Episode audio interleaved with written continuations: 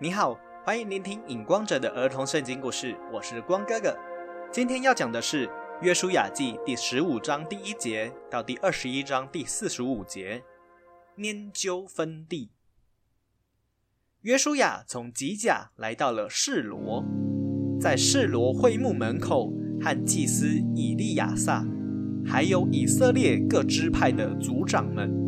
按照神耶和华的话，拈阄。把迦南地分给九个半支派的人，以法莲和马拿西半支派的人对约书亚说：“我们族大人也多，你为什么只分这一点点地给我们为产业呢？”约书亚对他们说：“你们如果族大人也多的话，嫌弃这以法莲山地太小，就可以上去比利洗人。”利伐因人的山地，那里也可以是你们的产业。以法莲和马拿西半支派的人对约书亚说：“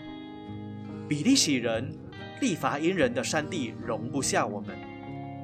而且那里有伯善城的人，还有住在耶斯列平原的人，他们都有铁车，我们打不赢的。”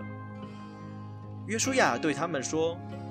你们是人多的大族，比利洗人、利法因人的山地要归你们，平原之地也要归你们。迦南人虽然有铁车，虽然强盛，但是神耶和华必与你们同在，你们上去也能把他们赶出去的，不要害怕。最后，约书亚把迦南地按照神耶和华的旨意，顺利的分给了九个半支派的人，自己住在以法莲山地的平拿希拉城。这城是约书亚所求，神耶和华应许给他的城。神耶和华对约书亚说：“你要吩咐以色列人为自己设立陶城，在约旦河的东边设立三座城。”在约旦河的西边，也要设立三座城，好让那本来就没有仇恨、不小心误杀人的人，可以逃到那里躲避仇人的追杀。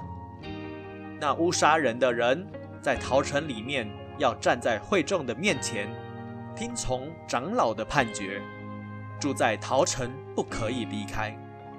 一直到那个时候的大祭司死了。才可以回到自己的家乡去。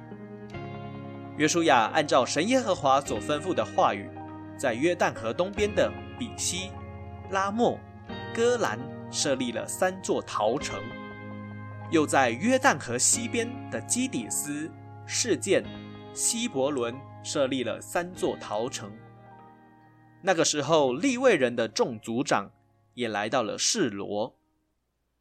站在祭司以利亚撒和约书亚，还有以色列各支派族长的面前，利未人的众族长对约书亚说：“神耶和华曾经吩咐摩西对以色列人说，